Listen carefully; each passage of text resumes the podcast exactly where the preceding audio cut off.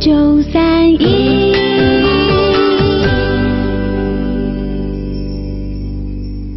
FM 九十三点一，AM 一一五二，大连广播电视台第二套广播，财经广播，财经九三一，为开车人民服务。萌宝可爱，辣妈难当。稍安勿躁，来来来，喝杯妈咪下午茶，找个舒适的姿势，聊聊育儿琐事。妈咪宝贝，你耳边的婴幼儿使用手册。爸爸们也要参与哦。宝贝，你听到了吗？我在轻轻对你说话，看到你露出的笑脸，是我看到最美的图画。宝贝，你听到了吗？我在轻轻等你回答。你眼里透出的快乐，我一生最大的满足。好，北京时间的十三点整，欢迎大家呢继续来锁定 FM 九十三点一的直播节目啊，妈咪宝贝啊，今天呢是周日啊，我们这档节目呢是每周六周日下午的一点到两点，我呢是周日的代班主持人南艺啊，因为我们的主持人宁宁呢这最近一段时间在家里休产假，但是我们的节目的话题呢依然是在进行之中。你站在我肩上，挥动着翅膀，好，今天呢，我们在直播间里呢，为大家请到了两位嘉宾啊，还有一位是我们的听众啊。这三位神秘的这个朋友呢，呃，稍过一会儿呢，我们会在节目当中呢，来跟大家聊一聊我们在这个产前啊的这个前前后后的那些事儿。其实生产呢，对于我们女性来说呢，是我们人的一生当中啊所面临的一件非常非常重要的事情。从孕育一条一个生命啊，然后呢，到这个生命要。到我们这个生活当中来这么的一个过程啊，很多的准妈妈们啊、呃，在这个二百八十天里面，还都是有很多很多的想法和问题的。那今天呢，我们就为大家请到的这个，咱们先来说说两位专家哈，一位是来自于我们大连市中心医院的产科主任郑明南教授，你好，郑主任。你好，南艺。嗯，听众朋友，大家听众朋友。大家下午好，哎，这是我们节目的老朋友了哈,哈，因为但凡是听我们爱家新主播的朋友，大家都知道，在我和宁宁嘴里面总提这个郑主任，因为呃，在我们节目当中，我们做过很多次的活动，包括我们二零一五年非常经典的活动——共产小组啊，就是郑郑主任给我们提供的这个线索。那今天呢，把他请到我们直播间里来，作为一个产科的医生呢，也要跟我们收音机前所有的准妈妈们来说这个产前的那些事儿。那另外呢，其实是和他搭班子的哈，是他的。护士长是吧？来自于我们大连市中心医院的产科护士长李莎荣，你好，护士长。你好，南艺听众朋朋友，大家下午好。哎，这个护士长，您是进过直播间吗？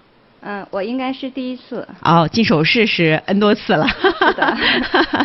那个，这个护士长哈、啊，一般在产科护士长，好像您还是这个助产士是吗？是是助产师吗？是的，我是助产师出身的。嗯嗯。哎，这个护士长和助产士有什么区别呀、啊？就护士和助产士。啊，是这样的，一般的科室的护理工作就是由护士来完成的。那么就是，那么这个科室的护士的这个负责人就叫护士长。哦。那助产士呢，他是专业性比较强的，专门负责这个产妇接产工作的，这叫助产士。那我是学助产专业出身的，嗯、后来也涉及到护理，所以我就是这种。嗯，双重身份吧。啊，这不算转行吗？是是不是主任？不算，不算哈。不算。嗯。你们俩搭班子搭了多久了？搭了，从九二年开始。哇塞，九二年。二十二十五年了。二十五年了。嗯、对对。那太默契了，那就得对，是吧？对。估计那个你给护士长一个眼神儿，护士长立马就知道你要干嘛了，对是吧？对非常默契 嗯嗯，大家呢，如果在今天节目当中，我们在进行过程当中，你有些什么样的问题的话呢，可以随时随地的发我的微信哈，或者是发短信啊。我的微信号码呢是幺八零九四个八七四六幺八零九四个八七四六，你也可以发短信给我们。那另外呢，我们今天为大家请到的还有一个小神秘的嘉宾哈，是一个小准妈妈哈。好，袋鼠跟我们打个招呼吧。啊、大家好，啊、大家好，我是袋鼠，嗯现在是孕二十七周加五，啊，这是带着宝宝一起来做节目来了，是吧？嗯这个宝爸也在外面哈。对，啊，我觉得宝爸今天应该过来给我们照张照几张照片，等孩子长大的时候告诉他你比妈妈能耐。好，今天呢我们就要进入到正题里了，所以呢还是要跟大家来聊聊关于这个生产过程当中的这个一些事儿哈。这些事儿呢都是大家比较关注的。呃，你有些问题想得到我们的帮助的话呢，别忘了啊，我的这个微信号码呢是幺八零九四个八七四六幺八零九四个八七四六啊。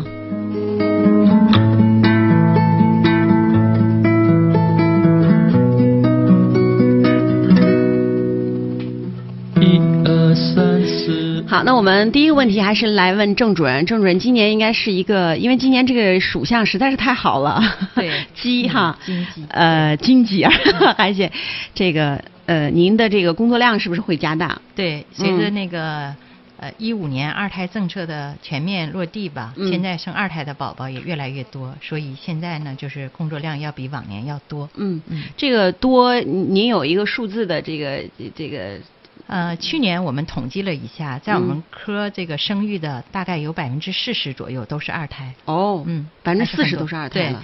我看全国也有个统计的数字，我们跟全国的这个数字是吻合的，嗯但是在山东省是个例外的省份，它的嗯二胎达到了百分之六十。哇塞，对，都回家生孩子去了。你看我们宁宁做生儿育女的节目，就让让自己回家生儿育女。这个二胎政策之后呢，大家可能也都想得开了，呃，觉得我们这一生的财富，可能孩子应该还是最重要的，对是吧？那在孕育的这个过程当中，因为一般的情况下，我们的呃产妇可能应该是到二十八周之后就到您那儿了，是吧？嗯、有二十八，因为在二十八周之前嘛，他们要建册，嗯然后一般他都是在各个区的各妇幼保健院，因为在这个各妇幼保健院呢，按照国家的这个政策呢，它也会给产妇提供一些免费的检查项目，嗯。所以大多数人都是在各妇幼保健院完成了二十八周前的检查，对。对。二十八周之后就开始各找各家了，对对。啊，找自己信任的医生了。对 嗯。我还知道这个李护士长和您是你们俩一起来出诊，对吧？对，嗯，这为什么会这么设计这个出诊方式？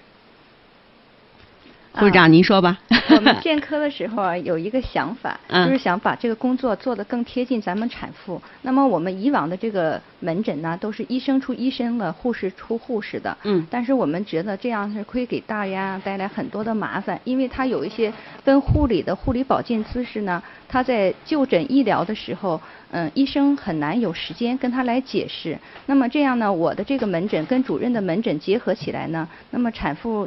她到医院做产检的时候，她可以同时既享受了专家的医疗的指导，那么也能获取护理的保健知识，这样觉得是能够比较方便孕产妇的，所以我们把这个门诊结合起来一起出。嗯，这还是哎，在我们大连是不是这样出门诊？就是产科主任带着您自己的护士长样出门诊的，是不是唯一一一个哈？对对我采访了这么多年，我好像就干的这是第一个。对呃，那给患者来说，的确是带来很多很多的方便。比如说，有的时候我们的这个主任实在是太忙的时候，护士长就可以帮着您去解决一些问题。对另外就是在这个产妇有一些特殊的情况的时候，我们的护士长也会有能力去处理一些问题。对，嗯再有一个呢，就是说，呃，孕妇来检查的时候，她呢就是依从性比较好嘛，嗯嗯。所以说他在产房和病房呃和门诊都同时能看到我们俩之后，心里就特别的踏实，对对对对对对对嗯嗯哎，有这个，就是我好几个听众在您的生哈，回来就跟我讲说，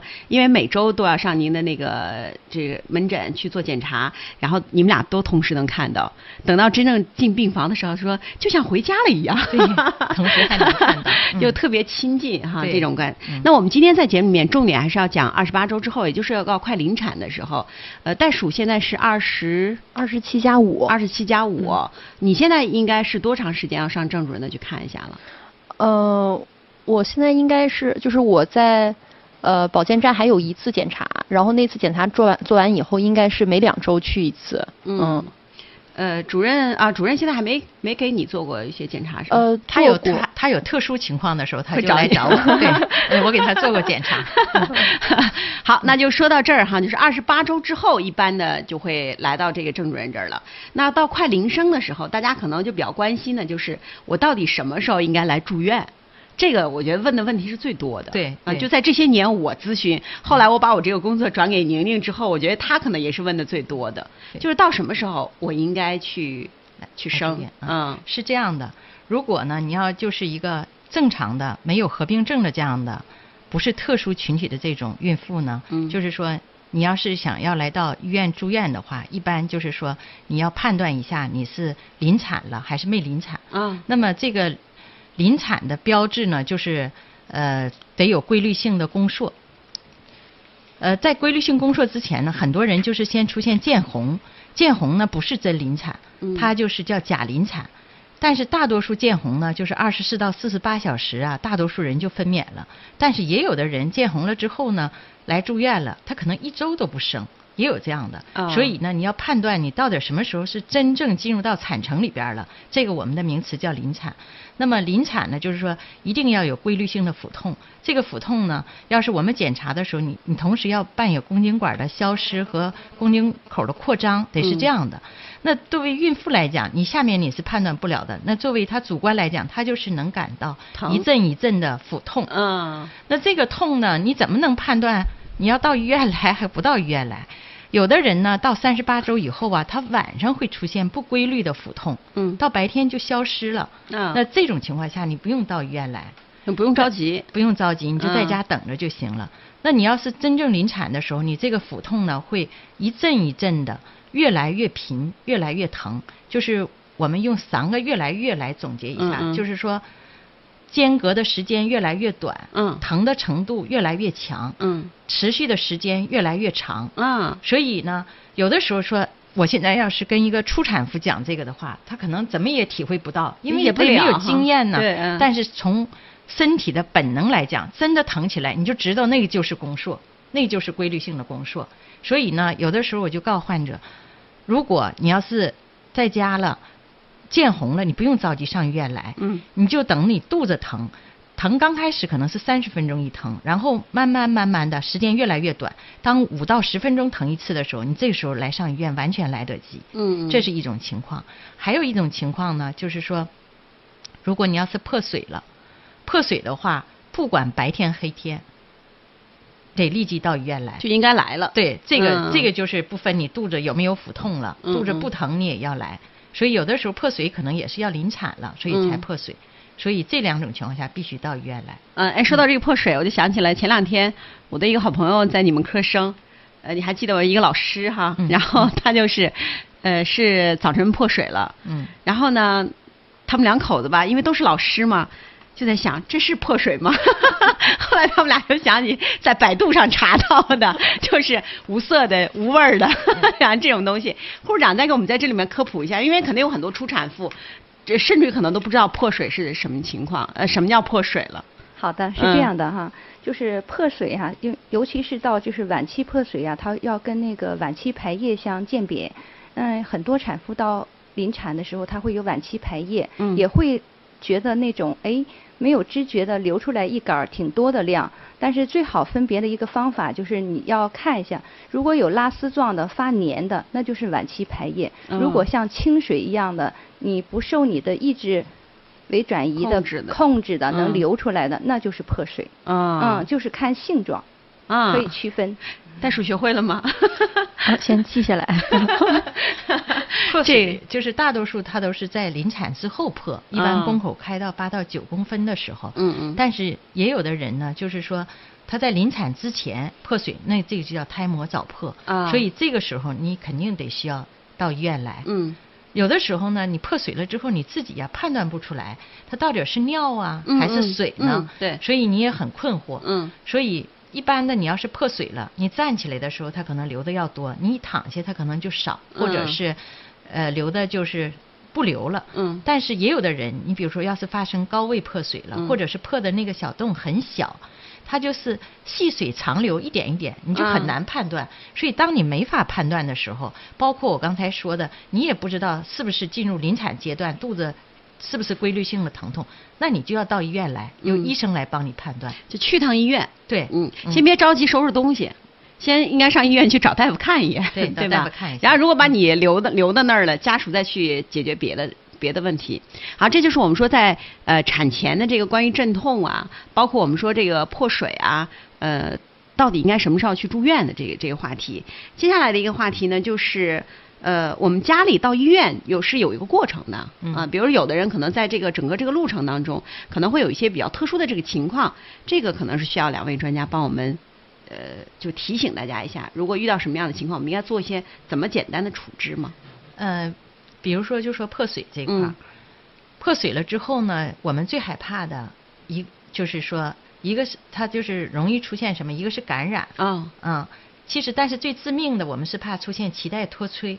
啊，对，就怕脐带掉下来来了对，嗯脐带掉下来，特别是宫颈口比较松的这样的，羊水嗯比较多的，它那个压力比较大，它可能会把这个脐带冲下来。嗯那这个脐带一旦受压超过八分钟，那这个孩子就没有救了。所以说，如果你要是说破水了，要有锁条状的东西通过阴道口掉出来，嗯这样，那你马上必须感觉到的。对，那你必嗯须得立马躺下。但是有的时候你也不知道它没掉出来，嗯。但是破水的话怕出现这个情况，虽然它的概率很低很低，嗯。就大概是百分之零点一到百分之六，就是嗯。一千个人当中有一个到六个人会出现这样的情况，那你尽量也是要躺下。嗯。躺下的时候呢，可以采取左侧卧位，把屁股抬高一点，一个是防止这个水呀、都流都流出来，流出来嗯。还有一个呢就是怕脐带掉下来嘛。嗯。嗯，然后就是赶紧是打个车呀，或者是叫个车，赶紧嗯到医院来。就自己的这个位置哈。对，所以我一般都告诉这个孕妇呢，如果要是行的话，你就躺在后侧座那个地方，这这排座就归你了。嗯你尽量是躺下这样的，嗯来到医院来，然后你也不用去办住院手续，你赶紧先到病房来，嗯然后住院手续家属再慢慢的去办。嗯我们要先对你进行检查。哎，就这个刚才说先到病房来，我们给你做检查，是不是你们俩的有一个比较人性的一个对对嗯这样的一个方式哈？因为到门诊了之后啊，你挂号、再检查、再交钱办住院，这需要挺长的一段时间。对对对对所以如果要是在这个期间发生了什么特殊的问题，可能就来不及了。嗯所以我们都是告诉你，你先先到病房来。先到病房来。嗯对。好，我们今天节目呢，依然是为大家请到的是产科方面的两位专家哈，一位是来自于我们大连市中心医院的产科主任郑明南教授，还有一位呢是他的搭班护士长哈，呃李莎荣呃护士长，那跟我们大家来聊一聊我们产前的这个。产的呃产前的前前后后的一些事儿，所以如果大家呢在这方面你有些自己的问题想得到我们的帮助的话，或者想咨询的话呢，别忘了可以通过发微信或发短信的方式来找到我，幺八零呃幺八零九四个八七四六幺八零九四个八七四六。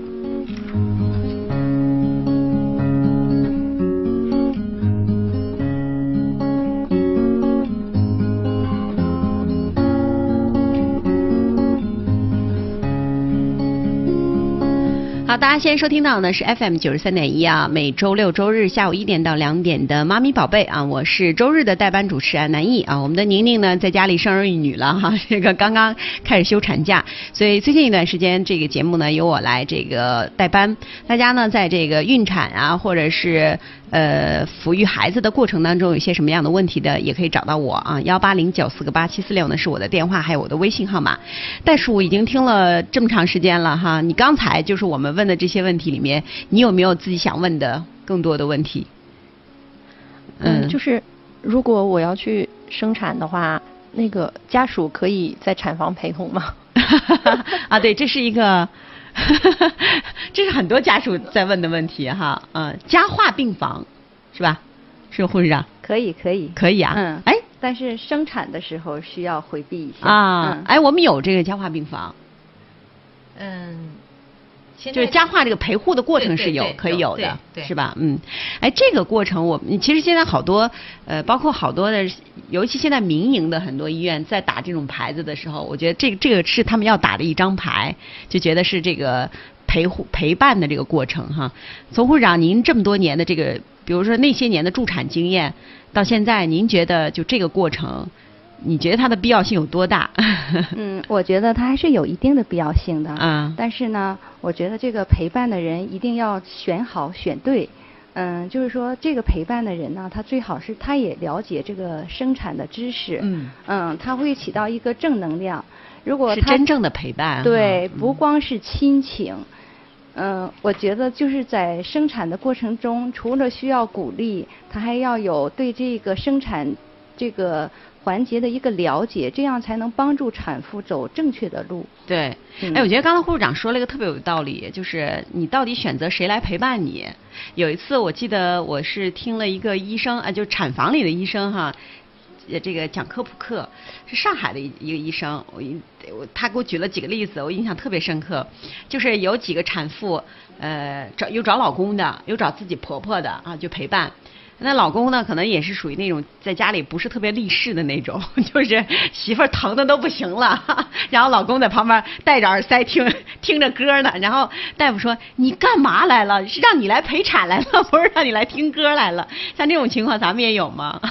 有啊，就是现在确实就是年轻人嘛，他好嗯像是，嗯，我们待产的就有半夜来的，他在那弄手机，嗯完了老婆在那待产，我们就会像我们年龄比较大的人就会去批评他，嗯可能年轻同志就不太在意这些事。那在您眼里，觉得什么样的人比较适合？就是我觉得一一方面对这个整个产程也应该有了解的吧，最起码你要懂啊，嗯他为什么会疼？你在这里，在这个时候你要说什么样说什么样的话，是不是更重要一些？我觉得是他的家里人就可以，但嗯。是家里人呢，也每个人性格不一样，我觉得还要找那种就是能够真正有一问题能拿着主意的，不要那种 啊能做决定的对哈。对。能帮他选择一个正确的方式方式的人是比较好的。如果他嗯。当然这个时候爱人是最好的，对他的关心和支持是最好的。对但是就像刚才说的，看性格不一样，有的人我也遇到过，那是很早很早，嗯，就是生孩子嘛，那时候不让陪伴。嗯但是他。在里头待产的时候呀，他那个爱人就已经跑到外面去了，他就特别的害怕。我我经常在讲课的时候，我说这样人在家里，大家一定要筛选一下，这样的嗯丈夫就不要来陪伴了。可能是就是产妇还很有信心的时候，可能他就没有信心了。再一个，他特别的疼爱自己的妻子，可能看到他那么痛苦的话，嗯他可能会有一些不理智的选择。啊，比如说，比如说他就会放弃啦，剖腹产呐、或者什么呢？啊我觉得这样反倒对孕妇的嗯帮助没有，会有一些损害吧。嗯，对，有的时候就是说那个孕妇还没怎么样 她稀里哗啦的 哭的对，对有的还有当时当场晕厥的，啊啊，就是看不了这样。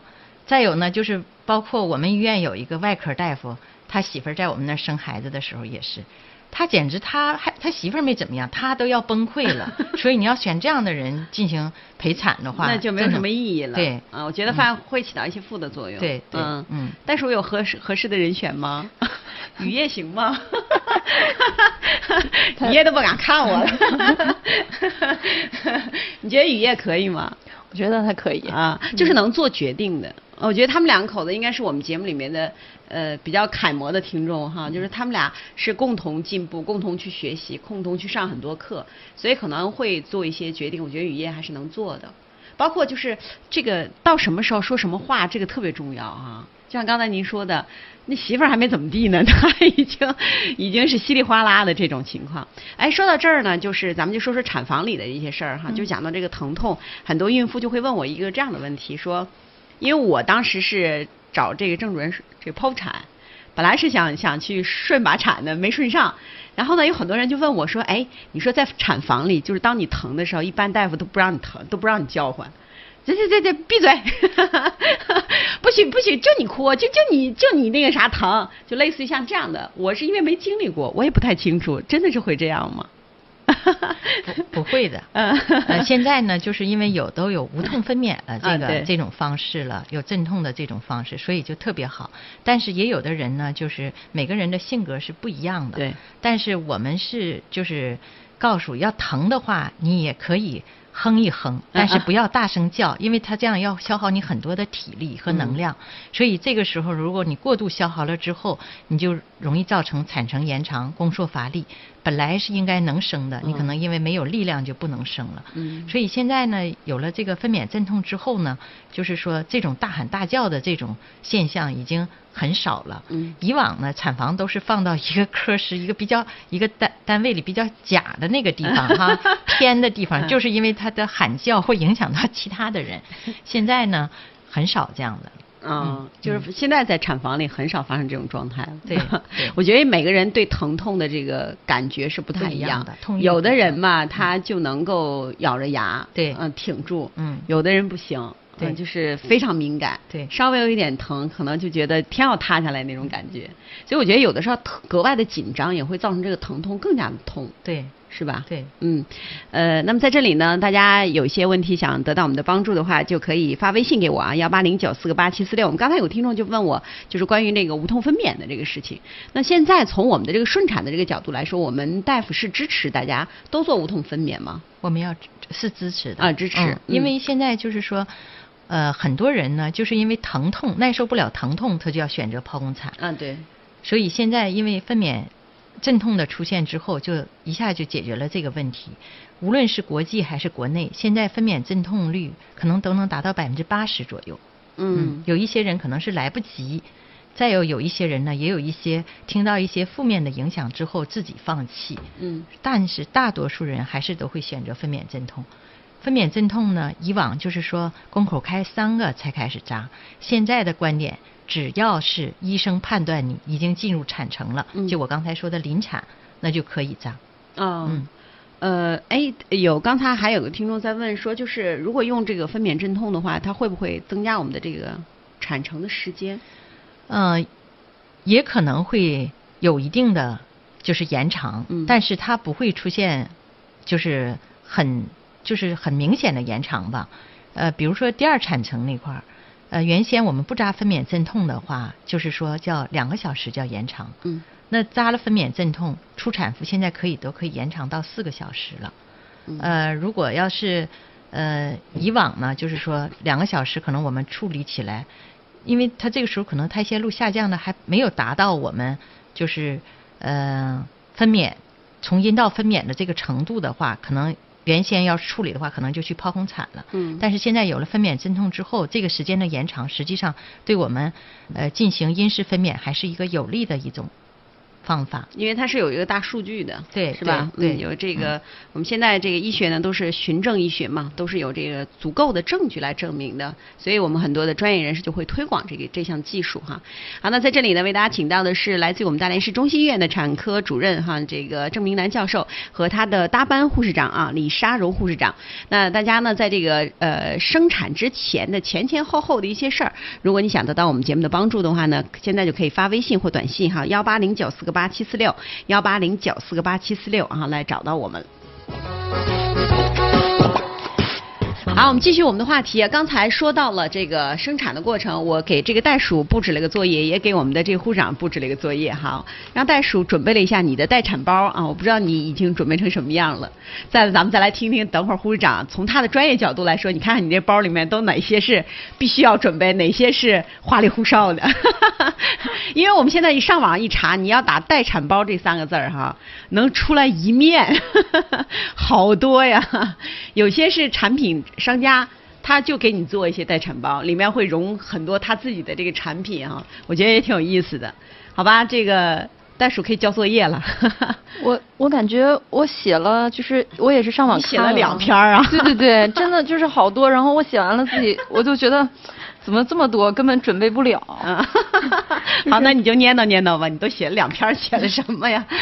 就是先看那个，呃一个是就是衣物嘛，然后嗯要买就是哺乳胸罩，啊，呃，然后是对应的那个哺乳内衣嘛，嗯，然后还有一个是叫我看网上有一个叫月子帽，月月子帽，就是应该是帽子吧，啊。就是一一个小帽子，然后还有月子鞋，月 月鞋，对，啊。就是就是我我也不太确定这些就厚一点的呗。对对对，嗯。然后还有那个收腹带，但是这个不确定就是到底什么作用，呃，然后还有一个是要准备可能厚一点的袜子，呃，然后再就是住院用的有牙刷，然后漱口水，然后就是其他那些护肤品，然后还要带吸管的水杯，然后再就是一些餐具啊，然后产妇的卫生巾，然后还有一个应该是呃叫就是类似尿垫儿的东西吧，嗯，然后再是脸盆、毛巾、湿巾，就是卫生纸这些，然后可能还得准备吸奶器，然后储奶袋儿和记号笔，然后还有记号笔，呃就是就是那个呃就是挤完奶出来要写下它的那个日期嘛，就是往那个袋子上写呀。对对对，呵，好，人可能还有呃卫生巾，然后还有就是这些可能就是妈妈要用的东西吧。嗯然后再就是剩下的是宝宝要用的，就是有宝宝的衣服，然后尿不湿、包被，然后口水巾、浴巾，然后还有就是宝宝这个，其实我也想问一下，就是他衣服有好多种，就是有和尚服、连体服，就是这个到时候要准备哪一种？和尚服、连体服用不上。哦，好。然后还有那个宝宝的帽子、袜子，然后浴巾，还有宝宝就是用的这些护肤的东西吧。然后宝宝的被褥，然后隔尿垫儿、睡袋，反正就是感觉好多。哎，你自己现在准备多少了？我自己现在除了婴儿床和那个宝宝车，剩下的都没有。就这些都没买呢，是吧？对，嗯，好，那我回过头来看看咱们专业人士眼里的这个待产包。嗯，很高兴跟大家谈论这个话题哈，嗯因为也是在临床上经常遇到。嗯。嗯，每个人来住院会拿两个行李箱。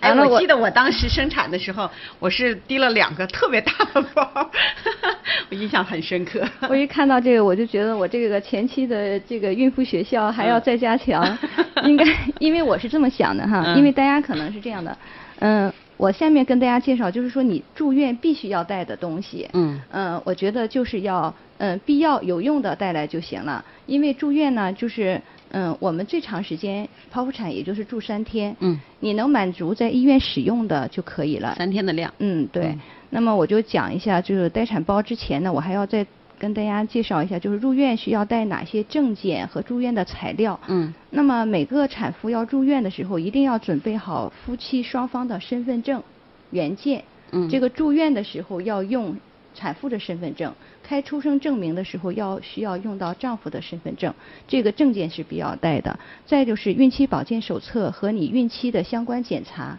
这个住院的医生要通过这个来了解你孕期的情况。再就是住院押金，住院押金各个医院不一样，你可以带银行卡，也可以带现金。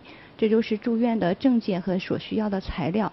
那么为便于大家方便记忆呢，就是说我也划分了，嗯，这三个方面。嗯，剩下两个就是产妇需要的东西，再一个就是宝宝需要的东西。我给它归了几大类。嗯，每个人根据自己的生活习惯呢，你来准备。嗯，第一类呢就是餐具和洗漱用具。那么你觉得你在这两个方面需要哪些东西，你就可以来准备，这样也可以。嗯，就像刚才袋鼠说的，他觉得有罗列了那么些东西，我觉得这样你就好记了。洗漱用具和餐具。那么再一个就是刚才他说到的那个，在住院的时候，我觉得准备一套内衣，防滑的拖鞋就行。嗯，防滑的拖鞋，因为咱们医院都挺暖和的。嗯，再是哺乳的胸罩也可以哈。嗯，再就是必须准备的，就是要说的是成人的护理垫，就是像床垫儿那种大的。大的垫子。这个是必须要准备的。嗯。再一个就是，嗯，最好是准备嗯原生木浆的手指。这个手指跟大家提示一下，是要那个大手指，不要是那个小的，咱们卫生间里用的那种那种不要，是嗯那个大的。但是这个呢，就是说白手指不建议大家用，就是一定要用这个原生木浆的，我觉得比较好。最古老的就是那个粉色的，是那样的。嗯。我们现在已经也没有了原来就我就原来是告诉大家用粉的色啊对对但是我们觉得现在就是厨房用纸和原生木浆的这个哎手指。就像嗯，网上有专门卖的，卖的针对产妇的，啊它也给你叠好的。我们觉得就是它又，呃，在产后用它比较就是血液比较多，嗯嗯这个比较吸水，而且还比较卫生，嗯嗯嗯这个就是产妇就准备这些就足以了，嗯。嗯，宝宝呢，宝宝就是刚才说的，就是我觉得这个婴儿衣和大方巾，嗯。需要多准备一点儿，就是棉质的，嗯，这个一定要买来以后，一定要是自己清洗以后，太阳晾晒以后才能给孩子用的，嗯。嗯，这个要多准备一些，就是刚才说的道士服。嗯，小孩生出来是不穿裤子的，所以嗯。连体的那个就不要了。再就是需要的就是尿不湿，嗯嗯，再就是针对我们医院，就是一定要准备两条这个浴巾，因为我们是在床旁沐浴，嗯就是在你房间里给你洗澡洗澡，嗯所以要你要给他吸水的那个浴巾。再就是口水巾，嗯，再就准备那个婴儿的嗯小碗和小勺子。这个是就是看，如果要是宝宝需要喂糖水或什么的，我们是不建议你用奶瓶奶嘴儿的，所以要种个小碗小勺子，嗯，这些就够了，嗯，嗯，袋鼠记住了吗？记住了。没事儿，这块儿这这段录音我会单独剪出一段儿来 发给你的。就是网上说的，我们其实归几大类的话，就是一个就是你看刚才护长说那个证件，我估计没有一个待产包里面会把这个说出来的。嗯这个肯定是要要有的，而且每家医院是就我们大连地区基本就是这样，嗯各城市可能也不太一样啊，根据自己各城市的情况。那另外呢，就是我们说妈妈要准备一些什么，孩子要准备一些什么，哎，就提到了那个收腹带那事儿。啊，收腹带是这样的，嗯嗯，因为大家也都准备，我在临床上也遇到了，嗯嗯大家买的那个我觉得都嗯价格不菲吧？对对对对嗯对对现在医院有那种特别简易的，而且特别实用的，实用在医院用的就是二十块钱。嗯我觉得你在医院就用这种，为什么呢？因为你生产以后会有很多血，对，很容易污染。在医院在这里就是打开，我们便于我们观察，而且你污染了，这个也不心疼。嗯回去再用自己的那个好的就可以了。嗯，哎，说到收腹带，我想问一下二位专家，就是关于剖产之后的这个收腹带，到底要不要用这个事儿？我觉得现在专家争议还是比较大的，你们俩怎么看？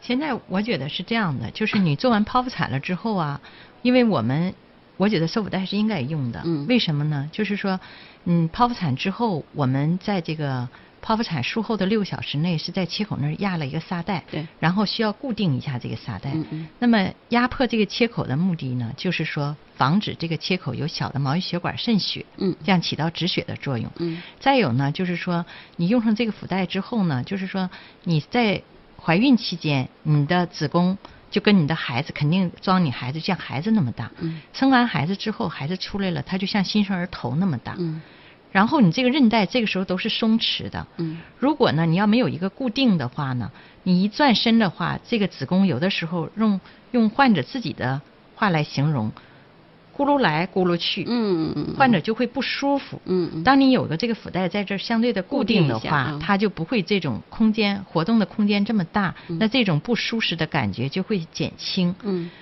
有的人呢，还有一个就是放上束腹带之后，它还有一定的塑形的作用。嗯嗯嗯但是有些人戴时间惯了之后，他一拿下来，他就觉得这块像缺个东西一样，对对对对对他就非常依赖这个东西。所以到后期了，我觉得这个就根据你自然的情况。嗯但是前几天这个我觉得还是有必要用的。也就是在这个剖产之后，我估计应该是在半个月之内，还是应该要带一点的。对对它还是有一点作用。有作用就像我们说，如果你腰不腰坏了，你要带要不要带那个腰围子？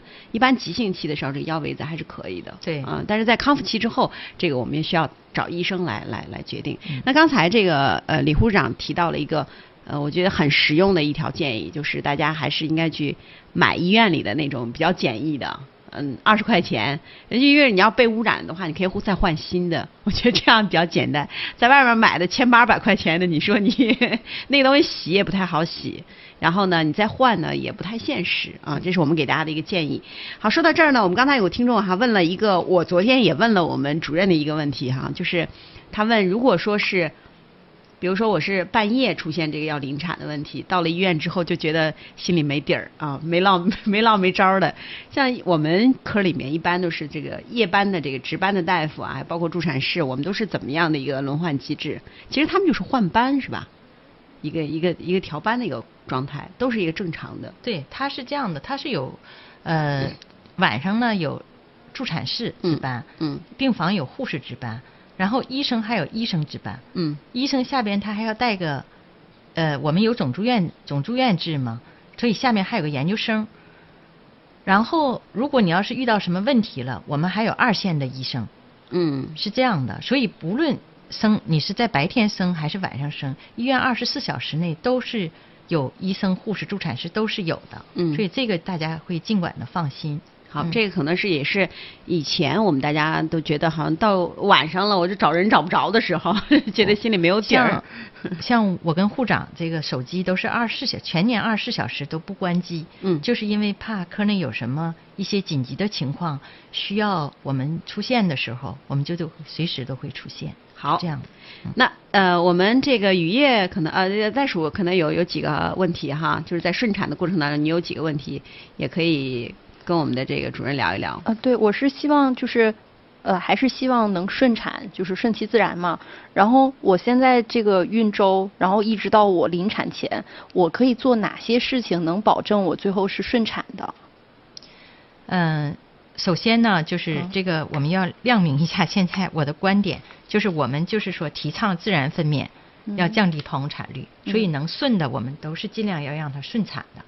那么你顺产的首要条件，我觉得就是说你不要把孩子吃的太大，越大你就越难生。实际上，老天爷在造人的时候，他是按照人的比例造的，所以咱们祖祖辈辈都能这么传承下来。如果要是说一个很小的个儿，他就让你生，比如说一米四，他让你生八斤的，那在剖宫产技术没有出现之前，那大多数人这孩子都生不下来，对吧？对生下来的话，他也不能存活。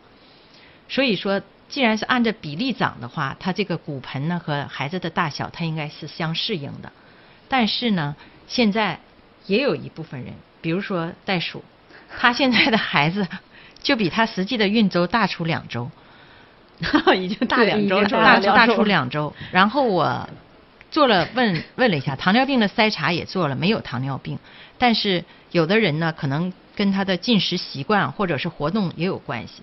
咱们中国人呢，就愿意吃米饭面这样的嗯主东西，食哈主食对、嗯比较多。精细的，而且然后它这个你吃完了之后吸收了都变成葡萄糖，它就变嗯容易使孩子就容易长大长胖。再有呢，就是说可能孕妇呢，咱们中国人是这样，你看你平时你没有受到很好的待遇，但是你在怀孕了之后，突然全家都会把你供起来，可能你要吃饭拿双筷子他都不用不用你站起来，所以你就别寻思再增加什么活动了。嗯嗯所以呢，你可能自己本身活动量也少，这样的话就会使孩子也会大。所以孕妇应该是适量的运动，嗯找一种比较舒适、方便、安全的这种方式来进行运动。一般呢，到了在产检的时候，我们要评估你这个孩子，看看发育是不是太大了，然后你这饮食上、体重上，我们都要进行管理。有的人说我不吃饭，但是我吃水果。嗯，我有个孕妇，她生了一个八斤多的孩子，她除了别的水果我先不说，她橙子一次一天能吃八个。哎呦我天你想想这一个橙子它是多大的？所以我说你那个孩子不大才怪。嗯对，嗯吃太多水果，嗯，对大家就觉得水果不是饭，对，有的人嗯就是这么想的。嗯然后呢，我们给你评估之后进行指导，然后在你三十七周到三十八周的时候，我们有一个系统的 B 超要给你做。做完了之后，我们估一下孩子的大小，我一般都要给你再做一次内诊，嗯让你上到那个床上，嗯我给你做内诊，看看你骨盆的情况和孩子的大小是不是相适应。所以大多数情况下都是可以顺产的。嗯，所以这一点你一定要有信心。嗯哈，好，嗯，关键看自己哈。对主要还是控制体重。对对对对，我觉得这个体重挺重要的。个这个很重要，嗯我就觉得在这方面哈，日本人就做的非常的好。你看日本的呃顺产就剖宫产率，它是在百分之三十以下的。那么在亚洲做的最好的就是日本和台湾，嗯它就是控制的体重控制的简直让你想就是比较苛刻。是我姐家的孩子呢，嗯她就是在日本嘛嗯怀孕，嗯那医生他们就特别听话，医生不让你吃，你你真的他就不吃，是是。而且他都有的时候可能有点抓狂的那种感觉哈。但是他也很听医生的话，他们的体重基本就是控制在六周左右，呃，不是六斤左右。嗯嗯你看咱们的人种跟他们是一样的，都是亚洲嗯嗯。个头啊，对对对对。这个比例啊形对嗯。都是差不多，但是他们就能在百分之三十以下。咱们中国的给的数据呢是前几年九九五年给的那个时候是百分之四十六，还是全世界都是属于非常高的。嗯所以说这块儿呢，就是说，首先孩子在不缺嗯营养的情况下，控制在一个正常的范围，这样你生起来会更容易一些。对，这后来就听了主任的忠告，就增大运动量嘛。然后现在是就是从上一次检查到现在应该是一个月，嗯就是体重现在没有变化。对呀这个长胎不长肉这个事儿很重要哈。就这件事情怀孕的最高境界嗯，就是其实怀孕初期，因为也知道听节目，包括听南一姐，然后之前说的这些都知道，然后自己也在注意。但就是你稍微一疏忽，真的就是稍微一疏忽，马上就打脸了。对对，因为孩子在我们肚子里也是日新月异的呀，啊，这个袋鼠呢，可能还有一个问题呢，就是想问一下，呃，整个在这个产程过程当中，怎么来跟助产士来配合，是吧？啊，对，就是嗯刚才提到有一个那个就是分娩阵痛的这个事儿，就是如果我阵痛的话，是不是就是我没有会不会就是我没有感觉了？那我没有感觉，我怎么使力？就是我怎么去配合助产士，然后让这个产程缩短呢？不是，呃，嗯。这个扎扎扎分娩镇痛啊，不是说你就没有力量了，嗯。它这个分娩镇痛它是选择性的，就是说你的运动神经是不受影响的，就是说你扎了分娩镇痛，你可以下地溜达，你也可以自己上厕所，这都可以，但是是让你的痛觉减轻，哦。所以说呢，这个你完全没有必要担心。那就是我怎么，就是我需要做一些什么样的动作？我这些可不可以就是在这之前练习一下，或者说，呃，像我提高我自己的一个运动能力，到时候能很好的配合那个助产士来做这个事情呢？嗯、有没有？你是指就是要生产的那个时候是吧？对生产的啊时候那个生产的时候，咱们除了有这个子宫的收缩力，会把孩子往外头逼，嗯嗯，再一个就是你要用腹压，嗯，用腹压其实最简单的就是像咱们排便用力似的，使劲儿，嗯，使劲儿。嗯嗯，但是我的经验是这样的，就是你这个不用，你就了解一下，孕期你不用去练习，嗯，等到那个时候了，你有那个感觉了，嗯，每一个助产士都会指导你。但是我们的经验就是一个宫缩使三个劲儿，嗯就是深吸一口气，憋住气往下使劲儿，这个换气要快。我感觉就是他一他因为孩子出来特别的费劲儿，你这一个劲儿给他往下走了，你一换了一大口气，他又回到原点了。你第啊二个劲儿的时候，他还从原点往下走，所以我们特别希望你使第一个劲儿，他下来了，你马上换气，他接着你这个位置再往下走。所以我们的窍门就是你使三个劲儿，使三个长劲儿，但是换气要快。这个到时候指导你，你就会就会掌握。这个你现在没有那个法练习感觉配合的没啊法哈对对，没法嗯练。嗯嗯，哎，说到那个胎位的事儿哈，就是我们有个听众是加拿大，在加拿大居住，然后他就说他因为是到本周呃本月的二十九号是预产期，可能做这个胎位检查的时候，他就是臀位嘛，然后医生呢就建议他用那个机器在超声引导下就把这个胎位给转过来。这个事儿可能也是大家比较关注的，就是如果胎位实在是不正，而且又想自己顺产的话，会有一些办法可以把这个胎位转过来吗？会的，是嗯这样的，就是一般呢，就是说，呃，胎位是这样，要是用简单的话讲，头朝下就是头位，屁股朝下就是臀位，臀位嗯嗯。呃，那么在孕早期的时候啊，因为在这个子宫腔的容量比较大，嗯所以孩子在里边还有水，它就游来游去的，它这个胎位是不固定的，嗯嗯所以这个时候无论是什么位置，你都不用担心。嗯但是，一般呢，就到了三十六周以后，这个如果要还是臀位的话，它再转过来的可能性就不太大了。三十六周，三十六周，嗯嗯嗯。因为这个时候呢，就是它那个空间就没有那么大了，嗯。水也不是那么多，嗯。它大概的发生率就是百分之三到百分之四这个样子，就是臀位的发生率。那么以前呢，就是说臀位它也是通过阴道分娩，嗯。但是呢，现在因为你在胎儿的这个身体部分呢，最大的是头，最硬的是头，那么比较软的、比较小的是臀部。对，你要是臀朝下的话呢，你就把大头留到了后面，把困难留到了后面，嗯对所以它就会容易出现后出头困难，那这种风险就比较大。嗯那你时间长了之后，小孩就会窒息，出来之后光有心跳没有呼吸，嗯那这种情况下还得需要抢救。嗯所以呢，现在呢，就是说，呃。大多数的臀位都用剖宫产就代替了，嗯嗯但是也有一些人，这妈妈我就不愿意做剖宫产，嗯那么臀位有的时候我们说从教科书里讲呢，就是呃小于三千五百克的，你可以试着从阴道生，就是六斤像七斤、嗯七斤以下的。嗯但是你这种生风险也是比较大嘛，嗯嗯所以一般交代了之后，大多数人可能还是选择剖宫产了。嗯那么现在加拿大的这个朋友，他现在三十，刚才算了一下，他是三十七周零四天了。嗯所以要是从转胎位的这个角度来讲呢，这个时机大多数情况下，它转的可能性已经不太大了。嗯。所以我们一般呢，就是说在三十周以后，假如说发现它是臀位，我们有几种方法来纠正。嗯。第一个就是胸洗卧位，啊。胸洗卧位这个有一个标准的一个图，动作。对，有个嗯。图。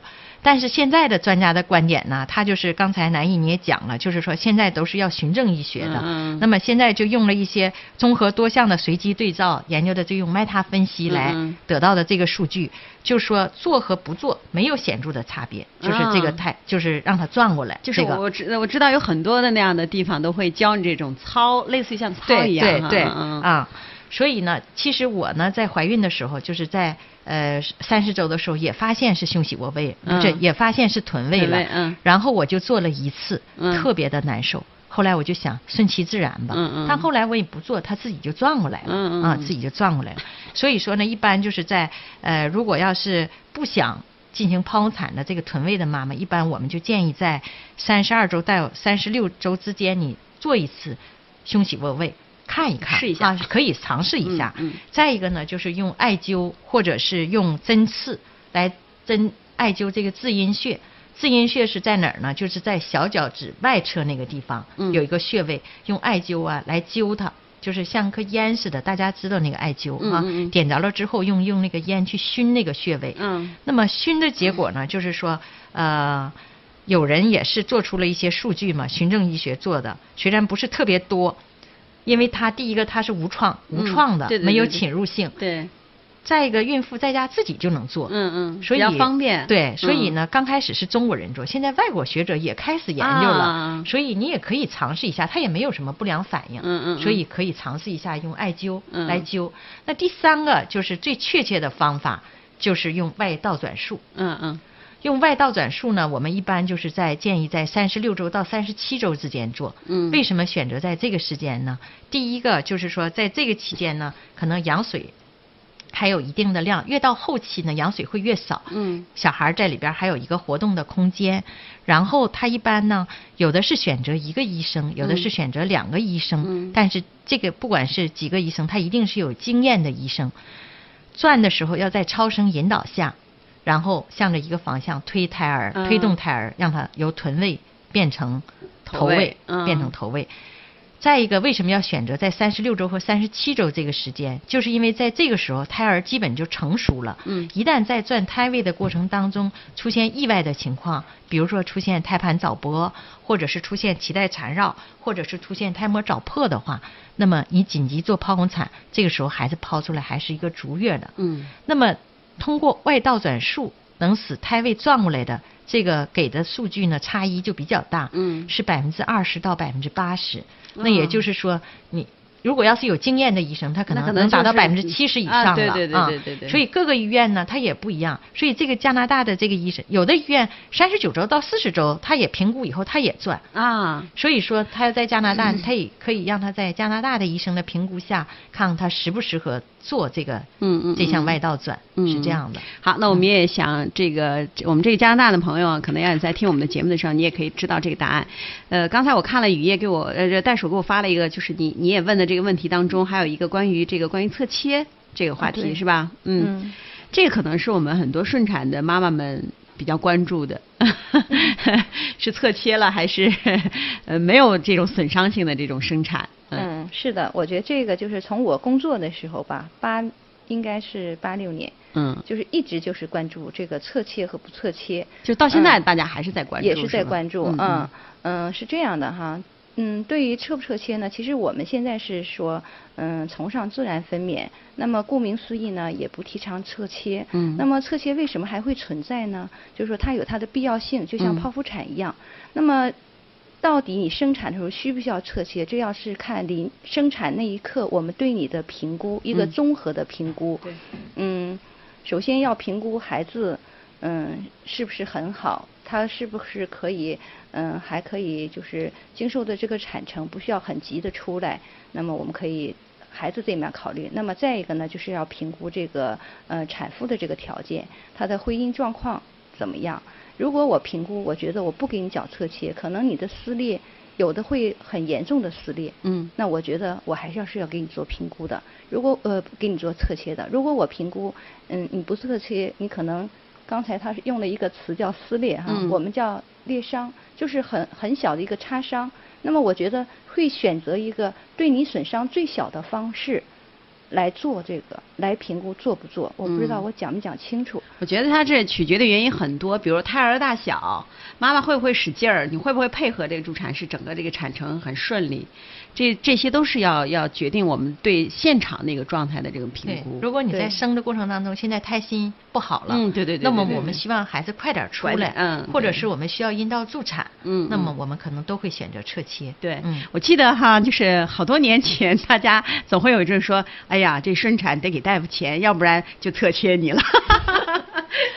就很多年前，实际上呢，侧切它也有一个这个观念也有个变化。嗯，就是在我那个年代的话，侧切百分之九十五都侧切。嗯嗯。说侧切好，说为什么呢？它可以使呃，就是阴道呢比较紧。嗯嗯嗯可能对他以后的什么夫妻生活呀都有好处啊。嗯。等现在的观点呢，就完全变了，嗯，完全变了。所以说呢，实际上会阴的这个弹性和这个，就是我听过一个美国的一个那个那个，他是院士吧，他讲了一次课，他就说有的时候我们就是助产人员就担心，要是不切的话，它是不是会裂得很厉害？嗯嗯。他就做了一个这样的比喻，他说，比如说一块布，嗯，它的这个织的时候是经度经纬这个方向都有的，嗯嗯。你看这块布。如果很完整的话，你想给它撕开，你是撕不动的。嗯。但是你一旦要是剪个口，你一撕，它哗一下就开了。啊，这个观点在变化。对，对对对对。所以说，能不撤切是尽量不撤切的。啊。但是，这个东西也不是完全绝对的，大多数人不用撤切。现在我们的撤切率也就是百分之二十几护长，对吧？嗯嗯。而且我记得我刚开始跑这个线的时候，有医生也跟我讲说，侧切有侧切的好处，比如说你这个插口它是齐的。所以你要愈合起来可能就比较好愈合，你要是自己撕开的话呢，这个愈合起来可能要有难度一点。其实大多数的那种擦伤只是黏膜的，但是你要切已经都到肌肉层了。对对对对，因为它毕竟要是要一个有损伤的这么一个过程哈。好，今天呢这个时间的关系，其实我们还准备了一系列的跟这个产妇呃生产之前前前后后的一些事儿。我觉得哈，可能我们今天给大家提供的信息呢，也只是其中一部分。最重要的呢，还是大家平时要多多搜集一些这方面的这种科普知识。另外还有一个，我觉得就是从二十八周之后，如果你从各妇幼保健站。把自己的档案拿到这个你各找各家的时候，这个家很重要，就是你要找到你信任的医生和护士，呃，包括这个信任的科室，因为其实在这个从二十八周到呃三十九周这个过程当中，这么很长的一段时间。这十几周的这个时间，就会给你带来一个你跟医生之间互相了解，医生也对你有个揣摩，包括你的这个身体状况、孩子的一些情况，这样对你整个整个的后面的这个生产是很有帮助的。嗯，希望我们今天给大家带来的这些信息呢，能够给大家一些帮助。我们也会把我们的节目呢剪辑之后呢，上传到我们的喜马拉雅的节目当中来。那也非常感谢我们今天的三位嘉宾，呃，跟我们的听众朋友说再会，好吧？嗯，再会，再会，再再会。牵着你的手，陪你慢慢走，我有多爱你，多想你知道。希望有一天，你站在我肩上，挥动着翅膀，把梦想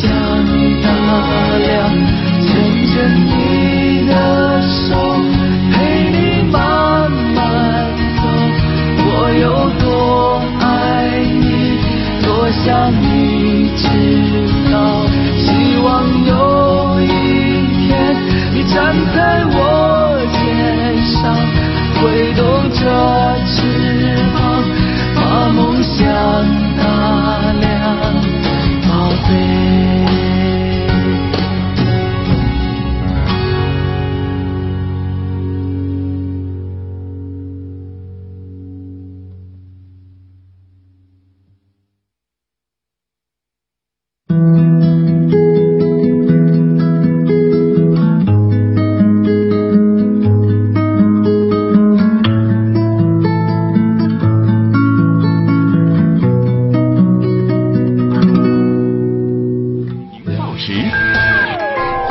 喜欢被大人逗，我感觉很担心，请不要逗我玩。